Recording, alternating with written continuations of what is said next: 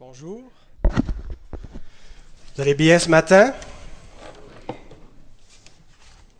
Nous sommes dans la joie, n'est-ce pas, lorsque l'on nous dit allons à la maison de l'Éternel. Et c'est spécifiquement parce que nous allons à la maison de l'Éternel que nous sommes dans la joie. Pourquoi? Parce que Dieu est l'objet de notre joie. L'être humain est capable de toutes sortes d'expériences dans le monde, est capable de, de, goûter à la joie, de, consommer de la nourriture, la joie d'avoir des amis, la joie de, se reposer, la joie de travailler. Mais il y a une chose que seulement l'être humain qui peut faire dans les, les créatures vivantes ici-bas, c'est d'être en communion avec son Créateur. Et nous devons réaliser à quel point ça fait partie des choses les plus nobles, les plus extraordinaires, qui euh, nécessite l'élévation de l'âme, hein, puisque c'est par la foi que nous, nous faisons ça. Les, les, animaux ne sont pas capables d'exercer la foi. Nous exerçons la foi, nous connaissons Dieu par la foi, et nous pouvons jouir, nous pouvons être dans la joie. Ben, J'allais justement proposer qu'on baisse euh, le bras de cet appareil. J'avais deux, trois personnes que je ne pouvais pas voir, mais là maintenant, je vous vois bien. Bien, avant d'ouvrir la parole, nous allons nous arrêter devant ce Dieu extraordinaire pour le prier. Seigneur, nous sommes tous réunis en ton nom, comme tes enfants. Et Seigneur, nous ne sommes pas de dignes enfants, Seigneur, nous sommes des enfants rebelles, encore pécheurs, Seigneur. Seigneur, moi le premier, je veux confesser mon péché, Seigneur, confesser Seigneur, que je ne mérite pas ta grâce et que je ne peux me tenir ici devant cette assemblée en ton nom pour annoncer ta parole en vertu de mes propres mérites, en vertu de mon obéissance, Seigneur. Ce n'est qu'uniquement en s'appuyant sur Christ que nous nous présentons devant toi. Et nous comprenons, Seigneur, qu'il n'y a pas d'autre chemin que celui de ta grâce qui nous a été offerte en Jésus-Christ que l'homme peut tenir debout devant toi. Seigneur, nous te remercions parce que ce n'est pas nous qui sommes responsables pour cette, cet accès. Ce n'est pas grâce à nous, mais c'est grâce à toi. Et nous voulons te donner gloire. Te prions, Seigneur, d'aider nos cœurs et notre intelligence à réaliser le privilège et ce qu'il t'en a coûté, Seigneur, Parfois, nous sommes un peu indifférents, nous sommes assis dans ton temple, Seigneur, dans ta maison, nous pensons à autre chose, nous pensons à nos projets. Seigneur, pardonne-nous cette attitude de cœur. Il nous est dur de marcher par la foi, d'oublier les choses que nos yeux voient pour se concentrer sur les choses que nous ne voyons pas, mais qui sont réelles et plus réelles parce que éternelles. Seigneur, aide-nous ce matin à saisir ta parole, qu'elle puisse agir dans nos cœurs, dans nos pensées. Nous en avons besoin.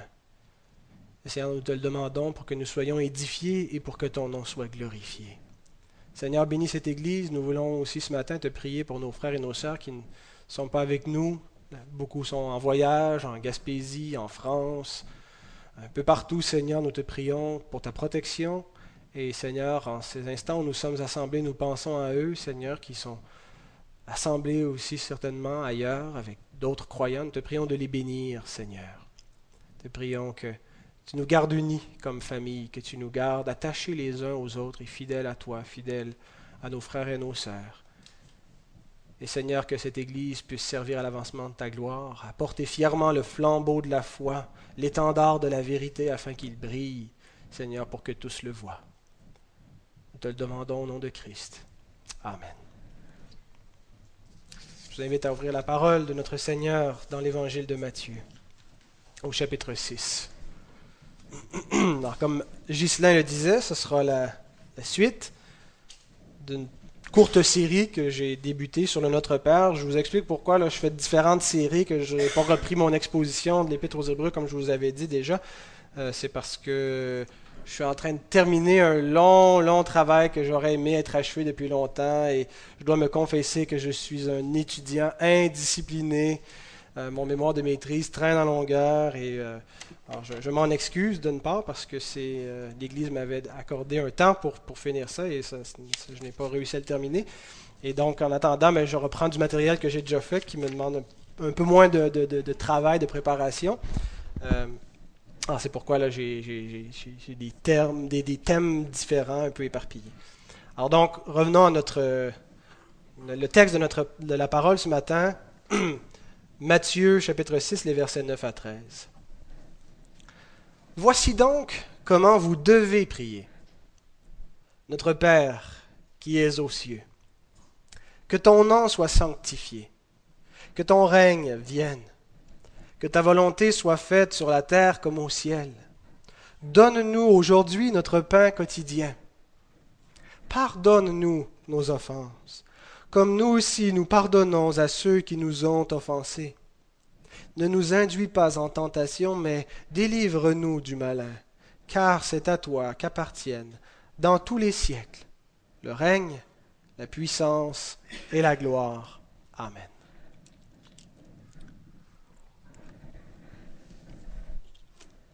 La dernière fois, nous avons étudié l'introduction de cette prière avec les versets aussi qui précèdent que je n'ai pas inclus de 5, 5 à 8.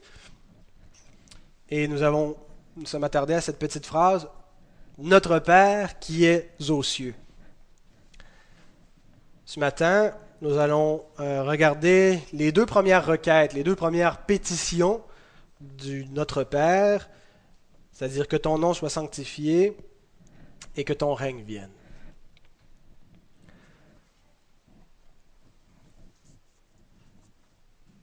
Que ton nom soit sanctifié.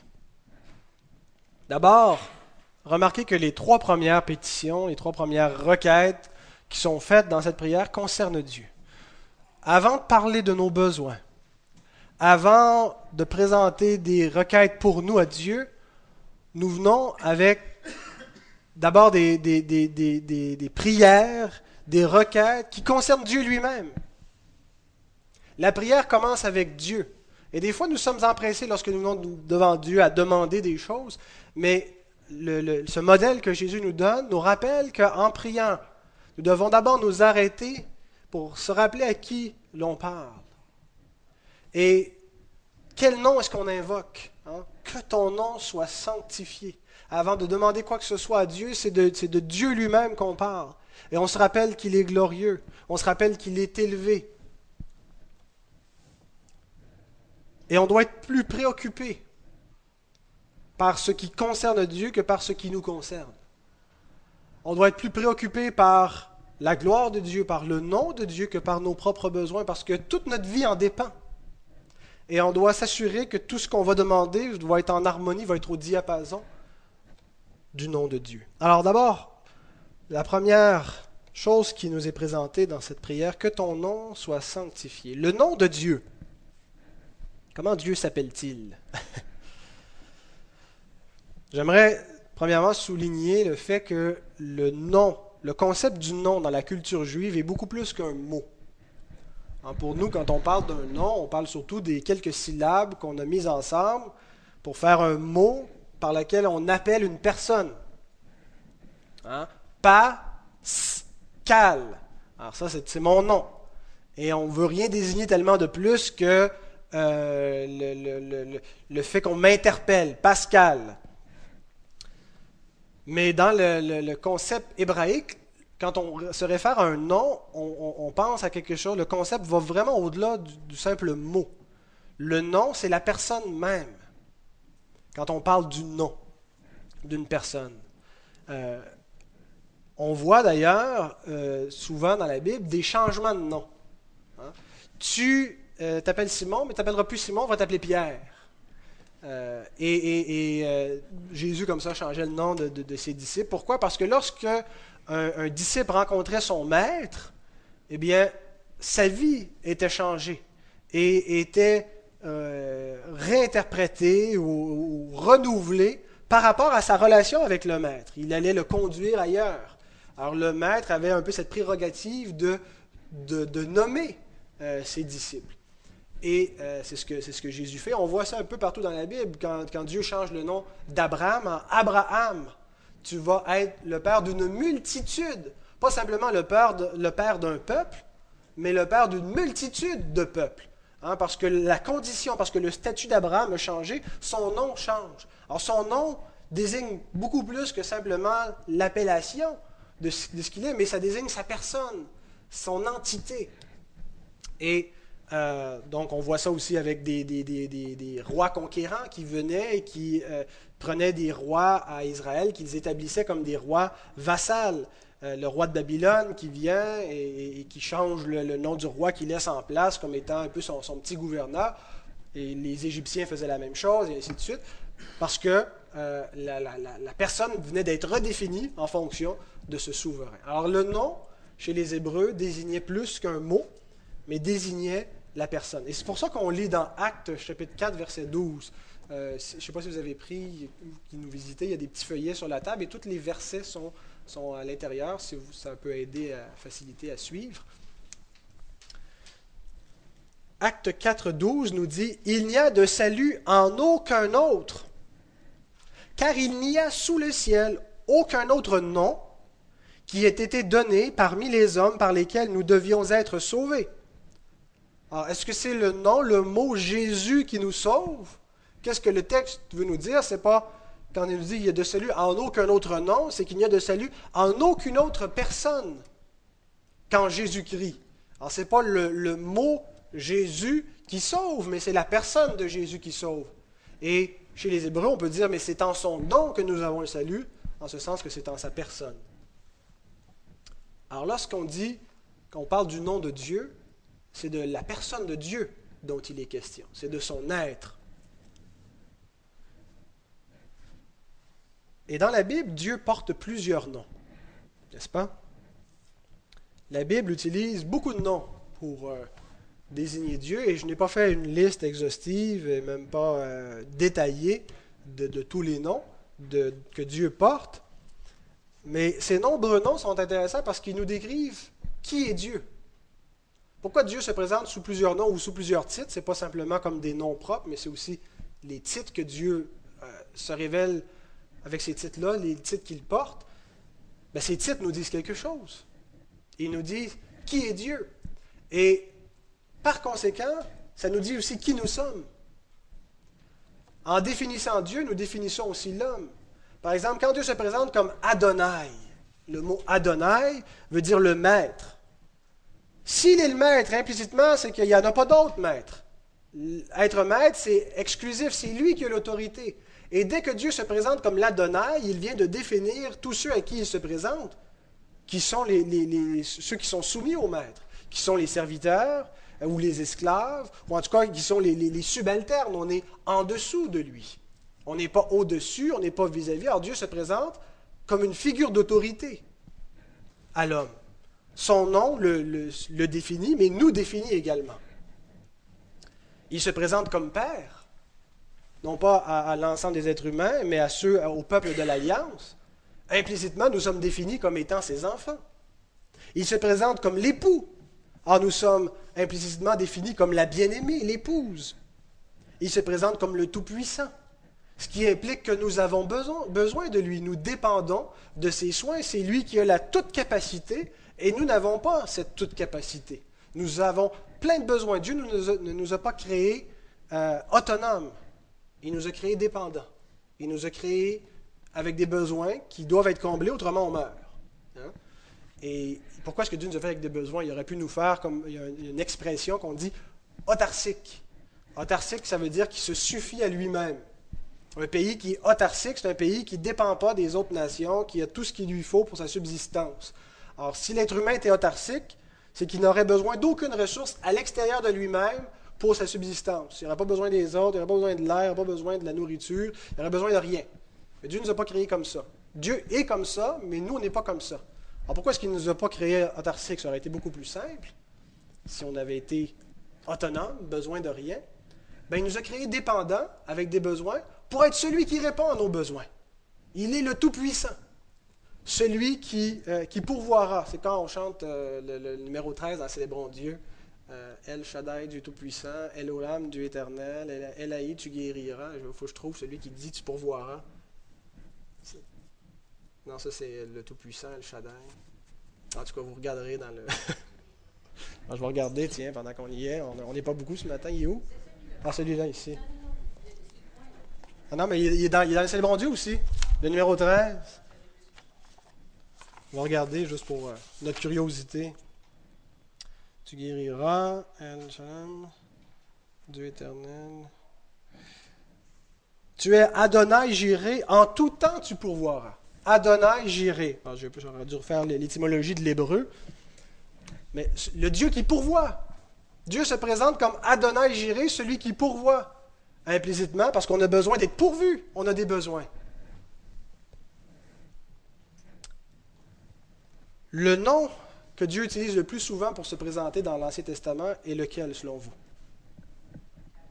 Yahvé, effectivement. Yahvé, c'est le nom qui semble être le nom propre de Dieu, le nom d'alliance, le nom que Dieu seul porte. Hein, il y a d'autres pères, il y a d'autres maîtres euh, qui existent, mais il y a un seul Yahvé. Hein. L'Éternel, ton Dieu, est un, Yahvé est un. Et qu'est-ce que veut dire ce nom? J'ai trouvé très intéressant la traduction de euh, Pierre-Robert Olivetan. Vous savez qui est Pierre-Robert Olivetan? C'était le cousin de quelqu'un que, en tout cas, que moi j'aime bien. C'est le cousin de qui? De Calvin, de Jean Calvin. Et c'est le premier à avoir traduit la Bible en français à partir des manuscrits grecs et hébreux. Il y avait des traductions françaises avant lui, mais qui avaient été traduites à partir du latin, de la vulgate, tout ça. Mais Pierre-Robert Olivetan, c'est le premier à avoir fait une traduction de la Bible en français à partir de l'Ancien Testament hébreu et du Nouveau Testament grec.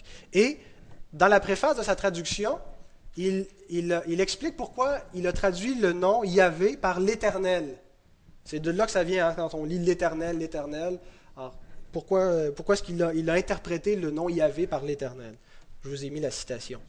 Désirant montrer la vraie propriété et la signification de ce mot Yahvé, c'est un tétragramme en hébreu, je l'ai exprimé selon son origine au plus près qu'il m'a été possible par le mot éternel. Car Yahvé vient de Ahoya en hébreu, qui veut dire est ou être. Or, il n'y a que lui qui soit vraiment et qui fasse être toute chose. De le nommer comme les Juifs Adonai, c'est-à-dire Seigneur, ce n'est pas remplir et satisfaire à la satisfaction et majesté du mot.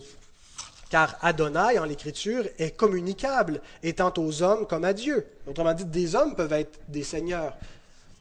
Mais Yahvé est incommunicable, ne se pouvant approprier et attribuer, sinon qu'à Dieu seul, selon son essence. Vous vous souvenez quand Dieu envoie Moïse aux Israélites?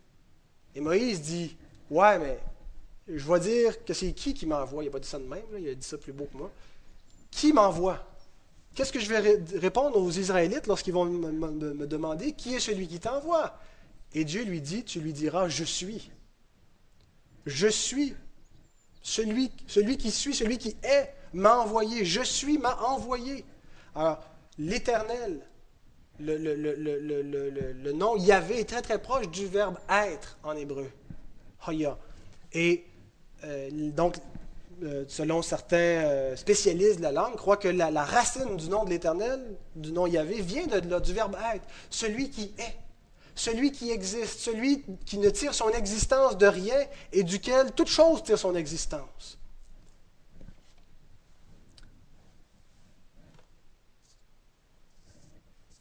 Or, c'est de ce Dieu-là dont il est question, c'est de ce nom-là, sa personne. Alors, que signifie lorsque nous disons que ton nom soit sanctifié? On a regardé le nom, maintenant, qu'est-ce que ça veut dire qu'il soit sanctifié? Ce que nous demandons à Dieu en disant ça, c'est que nous lui formulons le souhait, la prière, que son nom soit reconnu pour ce qu'il est vraiment. Seigneur, que ton nom soit reconnu pour ça, soit reconnu pour ce qu'il est. Dieu avait fait une promesse, Dieu fait plein de promesses. Et il y a plusieurs passages que j'aime beaucoup dans le prophète Jérémie, dans le prophète Ézéchiel, des passages qui sont, parallèles, très, similaires, qui parlent, qui promettent, c'est Dieu qui parle, et qui, qui annonce des choses qu'il va faire, qu'il annonce le salut à venir. Et il en parle comme de, d'un moment où il va, il va transformer le monde, ça va être un renouvellement de toutes choses. Et c'est vraiment en Jésus-Christ que Dieu a, accompli ces promesses-là. Et, donc on a déjà la, réalisation, même si on n'a pas, pas encore le plein effet du rétablissement de toutes choses qui va avoir lieu au retour de Christ. Et dans le passage où Dieu, vous savez, il annonce euh, par Ézéchiel, dans la vallée des ossements, les ossements qui sont desséchés, parce que ces eaux vont revivre? Donc Dieu annonce par là qu'il va faire revivre ce qui était mort. Que les pécheurs qui sont morts, comme ces ossements desséchés pour lesquels il n'y a aucun espoir, Dieu va les faire ressusciter, va leur redonner la vie. Et il y a un beau passage, c'est dans, dans le, le même contexte où Dieu annonce ceci. Ézéchiel 36, verset 23. Je sanctifierai mon grand nom qui a été profané parmi les nations, que vous avez profané au milieu d'elles. Et les nations sauront que je suis l'Éternel, dit l'Éternel, dit le Seigneur, pardon, l'Éternel, quand je serai sanctifié par vous sous leurs yeux. Alors la prière que l'on fait dans Notre Père, ça correspond à quelque chose que Dieu a déjà promis. Je sanctifierai mon grand nom. Dieu annonce que son nom va être établi. Il, blâme Israël, il lui dit, mon nom est profané, profané au milieu de vous. Vous ne tenez aucunement compte de ma gloire, de ma sainteté, vous adorez des idoles, et à cause de ça, je vais vous punir. Mais à cause de vous, en plus, mon nom a été profané parmi les nations. Les gens pensent que l'Éternel est un petit Dieu, et ainsi de suite. Mais je vais faire quelque chose. Je vais sanctifier mon grand nom au milieu de toutes les nations qui vont savoir que je suis l'Éternel, qui vont savoir qui je suis, qui vont connaître mon nom. Comment est-ce que Dieu a fait cela? Comment est-ce que Dieu sanctifie son nom auprès des hommes? Je crois que c'est principalement en convertissant des pécheurs. Qu'est-ce qui arrive lorsqu'un pécheur se convertit? Il reconnaît le nom de Dieu. Et toute sa vie est déterminée à partir de Dieu. Sa vie est réinterprétée, sa compréhension du monde, sa compréhension de lui-même est réinterprétée du fait qu'il a connu le nom de l'Éternel. Il est impossible à un homme de sanctifier le nom de Dieu avant d'être converti. La Bible nous dit qu'avant d'être converti, un homme est ennemi de Dieu par ses pensées, par ses désirs. Il est incapable de vouloir ce que Dieu veut. Il est incapable d'aimer Dieu, de choisir Dieu. Et il doit être converti, il doit être renouvelé dans son intelligence. Il doit euh, être amené à la repentance la repentance, le mot grec métanoïa, c'est-à-dire une transformation au niveau de sa pensée, un changement au niveau de, son être, un changement intérieur.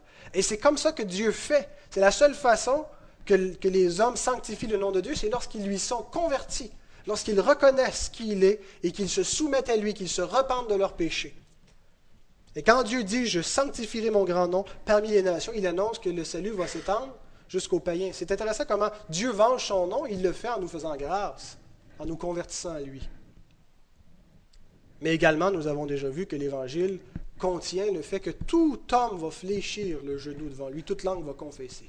Il y a ceux qui le font maintenant parce qu'ils sont convertis à Christ, et il y a ceux qui le feront ultimement au jugement dernier, qui vont donner gloire, même s'ils ne participeront pas à la rédemption.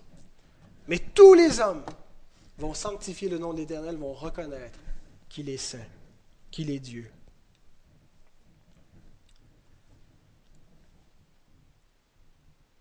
C'est ce que Dieu a fait pour nous. Dieu a sanctifié son nom en nous convertissant à lui, en nous prenant d'entre les pécheurs, en renouvelant notre pensée, en renouvelant notre être entier. Lorsque nous disons que ton nom soit sanctifié, ce que nous prions, c'est assez général. Nous prions pour que le, règne de Dieu avance, pour que le, nom de Dieu soit reconnu, pour que les pécheurs se repentent, se détournent pour qu'on cesse. Vous savez, le nom de Dieu est blasphémé partout dans le monde. Il est merveilleux de venir ici, dans ce lieu où le nom de Dieu est invoqué avec crainte, avec respect. Mais ailleurs, nous entendons continuellement le nom de Dieu être blasphémé, être méprisé. On est un petit peu comme Job, pas Job, mais euh, Lot au milieu de, Sodome, qui tourmentait journellement son âme juste à cause de tout ce qu'il voyait et qu'il entendait, de toutes les, euh, impuretés la méchanceté des hommes, la cruauté de l'homme, et c'est partout, c'est ambiant, c'est pas seulement quand les gens prennent directement le nom de Dieu et pour, pour, blasphémer, comme on dit, pour sacrer, on dit ça au Québec, euh, mais, mais par la conduite que les hommes ont aujourd'hui, par les valeurs qu'on entretient, par ce qu'on appelle bien, ce qu'on appelle mal, le nom de Dieu est continuellement blasphémé. Alors lorsque nous prions pour que son nom soit sanctifié, c'est que nous prions pour un changement de choses. Et la première personne qui devrait être affectée par notre prière, c'est nous-mêmes. Avant de penser aux autres, avant de penser à l'impact que notre prière devrait avoir sur les autres, avant de penser à ce que les autres devraient sanctifier le nom du Seigneur, c'est déjà nous-mêmes, en priant cela, qui nous mettons au diapason de Dieu. C'est nous-mêmes qui devons être transformés. Vous savez, c'est le critère fondamental de la prière. Toute notre prière doit être édifiée sur ce fondement-là, que ton nom soit sanctifié. S'il y a une, de nos pétitions, une de nos requêtes à laquelle on ne peut pas ajouter afin que ton nom soit sanctifié, c'est parce qu'on prie mal. Hein, par exemple, on ne pourrait pas prier, Seigneur, je te prie pour que mon voisin meure afin que ton nom soit sanctifié. Parce qu'on sait très bien qu'une telle prière n'aurait pas pour but de, sanctifier le nom du Seigneur, mais aurait pour but de satisfaire nos convoitises. C'est ce que Jacques nous dit lorsqu'il dit Vous priez mal. Hein, vous demandez, mais vous demandez mal dans le but de satisfaire vos convoitises. Le critère fondamental qui filtre toutes nos requêtes, c'est si on peut ajouter ceci afin que ton nom soit sanctifié. Et si on peut dire ça toutes nos, requêtes, c'est parce qu'on prie bien, on prie dans la volonté du Seigneur. Et lorsqu'on on se place sur ce fondement et qu'on fait réellement cette prière et qu'on cherche, on ne le dit pas, ce n'est pas une formule magique, bien entendu. C'est quelque chose qu'on doit réellement chercher. Euh, si on fait juste le dire, mais qu'on sait qu'on ne le pense pas, Dieu sait qu'on ne le pense pas non plus. On doit dire, Seigneur, aide-moi à le penser, aide-moi à réellement demander que ton nom soit sanctifié, puis à réellement le vouloir, parce que ce n'est pas ce que je désire premièrement. On doit être changé par cette, requête. Et lorsqu'on le demande réellement, nous allons être transformés. faites attention, la prière, c'est un instrument dangereux, dans le bon sens, mais l'Écriture nous dit que tomber entre les mains du Dieu vivant, c'est une chose terrible, parce que ça ne va pas nous laisser indifférents. Hein. Il ne va pas arriver que dalle, il va arriver quelque chose. Ça va produire un effet que de se présenter devant le Dieu vivant et de prier, parce que la prière du juste a une efficacité, elle produit quelque chose. Alors si on prend réellement au sérieux le moyen que Dieu nous a donné pour, travailler avec lui, pour, le supplier, pour se présenter devant lui, il va y avoir des conséquences. Et la première personne qui va être affectée avant que la réverbération de notre prière ait des impacts sur le monde, ça va être nous qui allons être changés. Nous allons nous donner à Dieu. Le mot saint et tous les mots qui sont liés euh, sémantiquement ou par les, mots de même famille au mot saint, hein, sanctifié, sainteté, euh, ne veulent pas dire être séparé de, mais être consacré à. Avant, on pensait que pour être saint, il fallait se séparer du mal. Mais se séparer du mal ne rend pas saint. Ce qui rend saint, c'est se consacrer au bien, c'est-à-dire se consacrer à Dieu. Et par conséquent, on se sépare du mal. Mais juste se priver, s'enfermer comme un ermite dans une grotte ne fait pas de nous des saints. Ou comme un moine dans un monastère ne nous rend pas saints. Ce qui rend saint, c'est la consécration à Dieu. Et lorsqu'on cherche à ce que le nom de Dieu soit sanctifié, c'est qu'on est en train de se consacrer au nom de Dieu. Son nom, c'est sa personne. On est en train de se consacrer, de s'engager à sa personne. Se consacrer à Dieu ne peut pas faire autrement que d'avoir un impact sur nous, de nous changer. Mais parfois, vous savez, nous, euh, nous tentons Dieu. Vous connaissez le, fermier qui tentait Dieu, qui priait pour que Dieu fasse croître de grandes récoltes dans son champ. Il voulait des, des, beaux maïs et euh, il voulait avoir euh, un champ rempli des récoltes pour, pour en avoir, là, des, greniers qui regorgent et qui débordent et vendre cette abondance et devenir riche. Il priait instamment pour que Dieu le bénisse comme ça. Le problème, c'est qu'il n'ensemençait jamais son champ. Et il travaillait jamais, il ne labourait pas la terre et il ne faisait rien. Alors il priait, il s'attendait à ce que magiquement ça puisse se faire. Bien, des fois, nous faisons la même chose. Je vous raconter une fois où j'ai tenté Dieu. Euh, un frère m'avait fait part, pas pour euh, demander ce que j'y pourvois personnellement, mais il m'avait fait part d'un besoin important. Il m'avait demandé de prier pour ça. Un besoin financier. Et euh, qui, était en raison euh, pour, faire venir son épouse, qui était, c'est un frère qui était réfugié dans un pays où il, avait, été persécuté, c'était réfugié ici, mais sa famille n'avait pas pu venir, et il avait dit, il nous manque de l'argent, et je te demande de prier pour ça. J'ai dit certainement, mon frère, on va prier pour ça.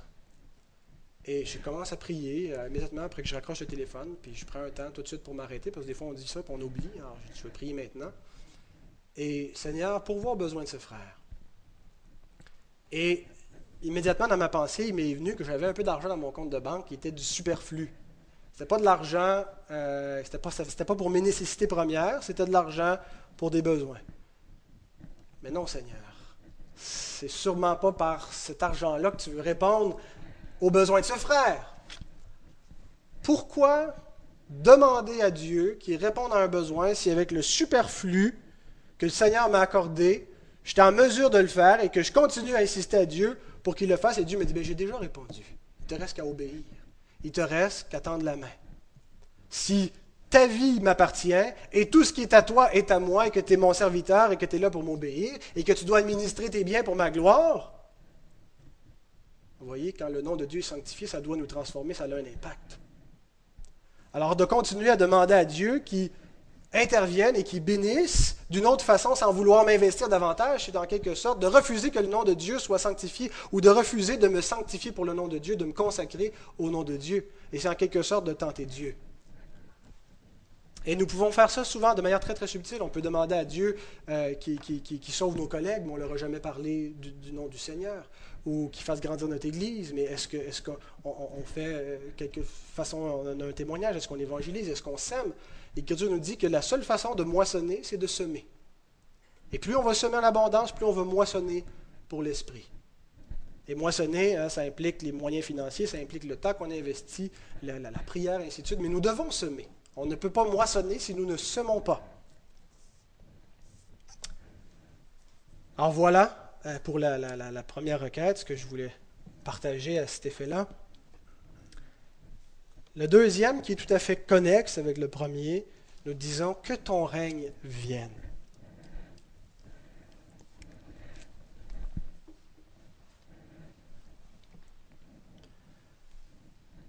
Le mot règne, c'est le même mot que le mot royaume. Vous savez, on retrouve souvent dans le Nouveau Testament, le royaume des cieux est proche, euh, où il leur enseigne, le royaume de Dieu est semblable à, et là il donne plusieurs paraboles. Alors c'est le même mot, basileia, et euh, le mot règne, ou royaume, c'est le même, même mot en grec. Alors, qu'est-ce que le règne ou qu'est-ce que le royaume de Dieu? Quand Jésus nous dit le royaume des cieux est proche, ou le règne de Dieu, que ton règne vienne, qu'est-ce que le règne? Jean-Baptiste est celui qui semble inaugurer une ère nouvelle. Hein, c'est le premier à prêcher l'arrivée du royaume. Les prophètes de l'Ancienne Alliance annonçaient éventuellement un règne, le règne de Dieu, le royaume de Dieu. Mais Jean-Baptiste, c'est le premier qui arrive et il dit, ça y est, on est arrivé. Ce que nous, les prophètes nous enseignent depuis la création du monde, ce que Dieu a révélé, c'est maintenant. C'est à la porte. Et Jésus est celui qui continue à l'enseigner, puis il dit, il est maintenant, il est là, il est arrivé, le royaume, le règne. Sûr, les Juifs attendaient autre chose. Les, Juifs du temps de Jésus attendaient réellement quelque chose qu'ils allaient voir. Ils attendaient surtout un renversement du pouvoir romain en place qui les asservissait, et ils s'attendaient à ce que David règne sur le trône à Jérusalem, que ce soit quelque chose de, physique, un royaume théocratique en Israël, que toutes les nations aient afflué à Jérusalem. Et on voit une question intéressante que les pharisiens posent à Jésus dans Jean 17, 20 à 21. Les pharisiens demandèrent à Jésus quand viendrait le royaume de Dieu? Il leur répondit, le royaume de Dieu ne vient pas de manière à frapper les regards. On ne dira point Il est ici ou Il est là, car voici, le royaume de Dieu est au milieu de vous. Jésus, en venant ici-bas, a accompli quelque chose. Hein. Il a accompli la nouvelle alliance. Cette nouvelle alliance, c'était ce qui était promis depuis la fondation du monde, que la, réconciliation entre Dieu et l'homme allait être faite. que les péchés étaient expiés et que l'homme allait être restauré dans sa condition initiale. Et c'est Christ qui a accompli cela, qui a accompli cette nouvelle alliance, et il nous dit le royaume de Dieu, le règne de Dieu, c'est en ça que ça consiste. Ce n'était pas un royaume politique, mais c'était pas pour venir euh, mettre dehors un empereur qui était à Rome, mais il s'en prenait à un, autre ennemi, un ennemi spirituel, qui était le serpent ancien, qui était le diable. Et c'est lui qu'il allait euh, livrer en spectacle, qu'il allait exposer à la croix et euh, par sa résurrection qu'il allait euh, euh, donner la vie éternelle, lui-même être le premier-né d'entre les morts, et la résurrection des morts est déjà commencée, et ce royaume allait être offert à tous les hommes. Alors quand il nous dit que le royaume arrive, il nous parle du salut, comme ça, qui va s'accomplir au milieu des hommes, dont les répercussions ont déjà commencé au temps de Jésus, vont aller en croissant jusqu'à la fin du monde, et vont connaître leur pleine expansion au retour de Christ, avec tous les effets euh, entiers, totaux de la rédemption que Christ a accomplie. Donc il reste encore des choses qu'on attend, même si le royaume est déjà entré dans le monde. Pourquoi prier? Pourquoi demander que son règne vienne? Si le règne de Dieu en question ici, c'est simplement l'accomplissement du plan de Dieu, ça va se faire anyway. Hein? Alors pourquoi demander que ton règne vienne? Je laisse Matthew Henry, euh, un célèbre commentateur puritain, répondre, qui commente ce texte. Il dit Ce que Dieu a promis, nous devons prier pour. Parce que les promesses sont données non pour supplanter la prière, mais pour la stimuler et l'encourager. Et quand l'accomplissement d'une promesse est proche et à la porte, quand le royaume des cieux est à portée, nous devons prier encore plus instamment pour sa venue.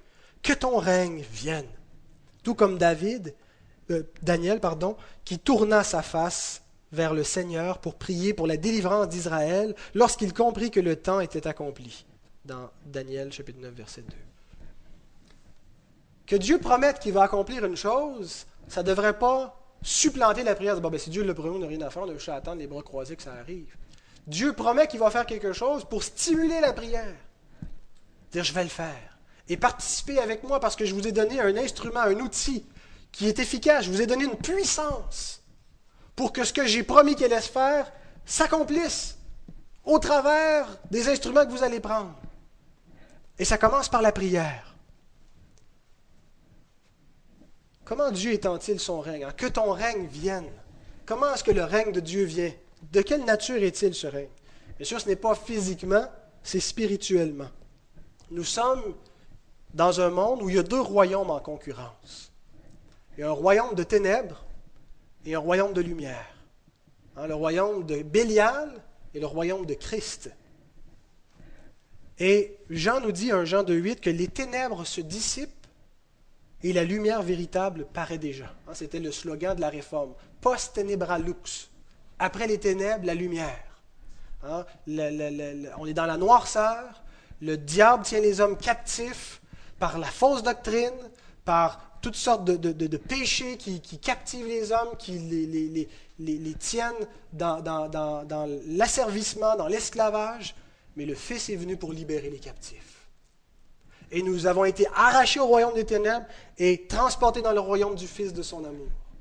Et tant aussi longtemps que Christ ne sera pas revenu, ça va continuer cet état de choses. Les ténèbres se dissipent et la lumière véritable paraît déjà. Les deux sont comme concurrentiels le diable ne peut plus tenir captif qui que ce soit que Christ délivre et il les amène dans son royaume. La lumière continue d'avancer. Les portes du séjour des morts ne prévaudront point contre l'œuvre que Christ est en train de faire dans le monde. Christ règne. La chose qui devrait nous apporter le plus de réconfort actuellement, c'est que l'alliance davidique est accomplie. Ce que Dieu promis qu'il allait avoir un descendant qui allait être éternellement sur son trône, ça a lieu à ce moment. Au-dessus de toutes les marées noires de la Terre, de tous les problèmes écologiques, économiques, internationaux, les conflits militaires, de toutes les, souffrances, les injustices, les crimes, les foyers divisés, les avortements, les meurtres, tout ce que vous pouvez nommer qui nous affligent, sachons ceci, Christ règne. Le roi est assis au-dessus de tout. L'Écriture nous dit ceci, cependant. Nous ne voyons pas encore maintenant, que toutes choses lui soient soumises. Hébreu 2.8. Il ne dit pas que toutes choses ne lui sont pas soumises. Toutes choses lui sont soumises. Il règne au-dessus de tous les hommes. Mais nous ne voyons pas encore maintenant que toutes choses lui soient soumises. Nous voyons encore beaucoup d'indiscipline, beaucoup de rébellion. Nous voyons encore le nom de Dieu être blasphémé, mais ce n'est que pour un temps. Bientôt, Christ mettra un terme à tout ça. Alors lorsque nous disons que ton règne vienne, nous prions. Et non seulement nous prions, mais nous travaillons, parce que la prière, c'est un travail. C'est une, on, fait quelque chose. Il se passe quelque chose lorsqu'on prie.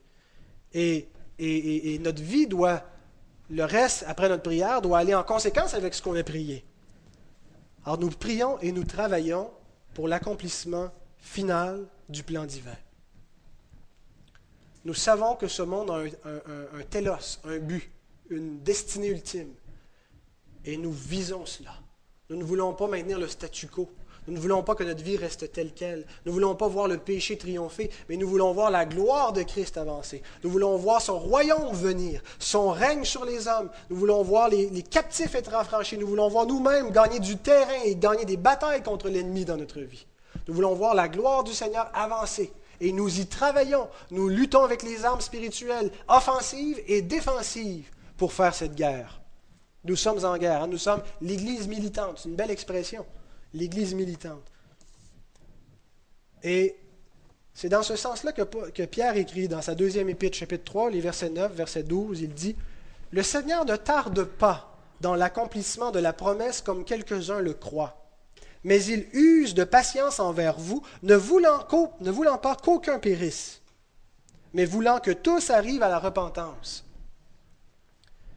tandis que vous attendez et hâtez l'avènement du jour de Dieu, à cause duquel les cieux enflammés se dissoudront et les éléments embrasés se fondront. Pierre est en train d'écrire aux élus dans la dispersion. Hein, si vous regardez l'introduction de sa première épître, aux élus dans la dispersion, aux élus de Dieu, mais qui sont dispersés dans le monde, afin qu'ils aient part à l'aspersion du sang. Il est en train d'écrire à des élus inconvertis, qui n'ont pas été appelés, et il leur écrit dans le but que Dieu, par sa lettre, les appelle pour qu'ils participent à l'aspersion du sang de Christ, pour qu'ils prennent part de l'héritage, pour que le règne de Dieu avance par leur vie, parce qu'ils ont été élus avant la fondation du monde pour être un peuple saint, pour être délivrés et appartenir en propre à Dieu. Et, Pierre rappelle dans sa lettre, Dieu n'est pas en train de mettre en oubli l'accomplissement de ses promesses, il use de patience. Tous ceux qu'il a mis à part pour la rédemption, il use la patience envers eux parce qu'il ne veut pas qu'il n'y en ait aucun qui périsse, mais toutes ces brebis, il attend qu'elles se convertissent, qu'elles viennent à lui. Et lorsqu'elles seront tous entrées, ça sera la fin. C'est lorsque Christ va revenir et que tout ça va se dissoudre et que ça sera le renouvellement de toutes choses où va naître une nouvelle terre avec une justice nouvelle pour l'éternité. Et il nous dit que dans l'attente de cela, nous devons hâter l'avènement du Seigneur. Qu'est-ce que ça veut dire hâter l'avènement? Ça ne veut pas dire avoir hâte c'est implicite, oui, on a hâte que Seigneur revienne, mais le verbe hâter veut dire faire arriver plus vite. Comment est-ce qu'on peut faire arriver plus vite cet événement-là? Ben, en travaillant à ce que le règne de Christ avance, que ton règne vienne, en priant et en prenant les armes pour la conversion des pécheurs, en proclamant l'Évangile, pour que les élus dans la dispersion puissent participer à l'aspersion du sang de Christ pour que le règne de Christ s'avance contre celui du diable et que la lumière triomphe des ténèbres et que Christ revienne enfin. Et c'est comme ça que nous hâtons l'avènement du Seigneur. Alors, les chrétiens ne sont pas appelés à être vous êtes sauvés, puis attendez, ce ne sera pas long, le Seigneur s'en vient. Vous êtes sauvés et travaillez maintenant. Travaillez, luttez, et tout ce travail-là va produire des fruits éternels. Et ce sont les véritables fruits. Les choses qui nous préoccupent, qui nous préoccupent plus que le royaume, vous savez, c'est quoi? On travaille pour notre retraite, on travaille pour embellir notre maison, on travaille pour nos projets, pour nos voyages. Mais tout ça va passer. Nous n'avons pas ici-bas de patrie qui, va être permanente. Les prophètes du retour de l'exil reprochaient au peuple d'avoir des belles demeures lambrissées et embellies, puis dire Regardez, la maison de l'Éternel tombe en ruine. Où sont vos priorités? Est-ce qu'on réalise la priorité du royaume de Dieu sur tout? Ça ne veut pas dire qu'on ne doit pas vivre ici-bas, qu'on a à user des nécessités de ce monde. On doit le faire prudemment pour pas qu'elles nous captivent et nous empêchent de porter du fruit pour le royaume. Et c'est dans le même sens où Paul dit dans 2 Timothée 2.10, c'est pourquoi je supporte tout à cause des élus, afin qu'eux aussi obtiennent le salut qui est en Jésus-Christ avec la gloire éternelle. Paul dit, je supporte tout. Je supporte les calamités, je supporte les, persécutions. J'ai été emprisonné, j'ai été en péril partout où je vais. La parole de Dieu rencontre des obstacles, mais je supporte tout ça à cause des élus. Parce qu'au travers de toutes ces souffrances, l'œuvre de Christ avance et les élus vont avoir part à la rédemption. C'est au travers de l'Église, au travers du corps de Christ, que le Seigneur continue cette œuvre. Christ est le premier qui a, souffert, et nous souffrons nous aussi. Et c'est ce que Paul veut dire dans Colossiens 24. Je me réjouis maintenant dans mes souffrances pour vous. Et ce qui manque aux souffrances de Christ, je l'achève en ma chair, pour son corps qui est l'Église. Un passage qui peut paraître mystérieux, que l'Église catholique a interprété un petit peu comme dans, la foulée euh, des, stigmates et de toutes les, souffrances physiques qu'on peut s'infliger qui produiraient une sorte de rédemption comme si on ajoutait au sacrifice de Christ. Mais ce n'est pas du tout le sens. Qu'est-ce qui manque aux souffrances de Christ que Paul achève en sa chair? Christ a souffert une fois pour toutes et en lui seul le salut est accompli et ce n'est pas l'Église qui continue une rédemption. La rédemption est accomplie par le Christ. Par contre, cette rédemption s'applique. Hein? Et pour, pour, être appliquée, il faut que les gens entendent l'Évangile, croient, se convertissent, et, c'est comme ça qu'on est sauvé. On est sauvé par la foi. Puis pour croire, il faut entendre la parole. Hein? La foi vient de ce qu'on entend, ce qu'on entend vient de la parole du Christ. Et pour que la parole soit entendue, il faut qu'elle soit prêchée. Pour qu'elle soit prêchée, il faut qu'il y ait des prédicateurs, il faut qu'ils soient envoyés, et ainsi de suite. Et ça va engendrer énormément de souffrance. Parce qu'on vit dans un monde dont le prince de ce monde est l'ennemi suprême de Christ et veut empêcher cette œuvre de se faire. Il veut empêcher, il veut garder les hommes captifs. Il ne pourra pas les empêcher, mais il va déployer tout son arsenal et tous les moyens de l'enfer pour empêcher l'Église de faire cette œuvre. Et il va y avoir beaucoup de souffrance pour l'Église. Il essaie de la diviser dans dedans ou de la persécuter dans dehors. Il va mettre tout ce qu'il peut en son moyen. Mais Paul dit, j'achève en ma chair les souffrances qui manquent au corps de Christ. Pour que le corps de Christ soit complet, il y a des souffrances. Et je les fais en ma chair, je souffre cette œuvre-là pour que le plan de rédemption s'accomplisse. Le règne de Dieu est primordial dans la prière du chrétien. Nous devons cesser de mettre en priorité simplement ce qui concerne notre petit royaume. Ce n'est pas que les choses de notre vie ne sont pas importantes. Il y a une place, on va le voir, elles viennent après. Christ va dire de prier pour nos besoins aussi. Mais la chose primordiale, c'est que ton nom soit sanctifié, que ton règne vienne. C'est ce qui vient avant tout. C'est le même principe qu'on trouve dans Matthieu 6, 33. Cherchez premièrement le royaume de Dieu et sa justice, et toutes ces choses vous seront données par-dessus. Et non seulement ça doit être prioritaire dans notre prière, mais dans tout le reste. Sommes-nous des enfants du royaume? Vivons-nous en priorité pour ce royaume? Pour l'accomplissement du règne de Dieu, pour l'avancement de son royaume? C'est ma prière pour, pour nous tous, pour notre Église. Je sais que personne ne le fait parfaitement.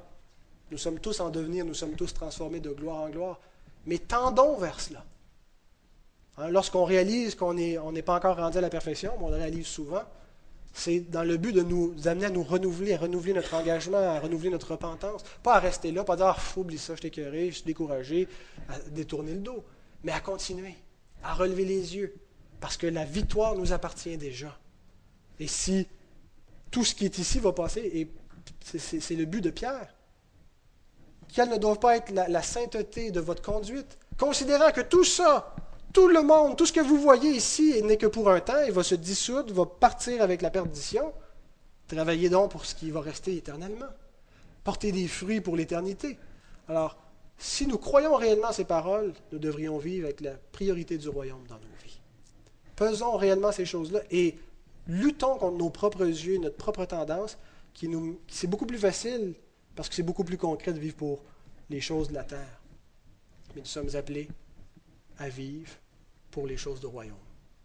Que le Seigneur bénisse sa parole. Nous allons prier. Seigneur, nous sommes humiliés devant ta parole parce que nous réalisons tous que nous sommes bien en, deçà de, des standards normaux, Seigneur, des enfants du royaume. Mais Seigneur, lorsque tu nous exhortes, ce n'est pas pour nous décourager, pour taper sur la tête et nous punir, Seigneur. Mais au contraire, c'est pour nous, nous amener à aller plus loin nous amener à nous détourner de nous-mêmes pour nous tourner vers Christ, pour nous amener à espérer, Seigneur, un royaume plus glorieux, une vie meilleure que celle que nous voyons, que celle que nous vivons, Seigneur. Nous te prions pour que tu fasses de cette Église réellement une Église remplie de zèle, une Église, Seigneur, militante, qui proclame cette parole de vérité, qui la vit, qui l'applique. Seigneur, nous te prions pour que ton nom soit sanctifié et pour que ton règne vienne. Seigneur, si nos cœurs ne sont pas pleinement sincères en disant ces paroles, rends-les sincères, avec la puissance que tu as pour te soumettre toutes choses, incluant nos propres volontés, notre propre cœur. Pour ta gloire, et c'est en Jésus-Christ, le Rédempteur, que nous te prions. Amen.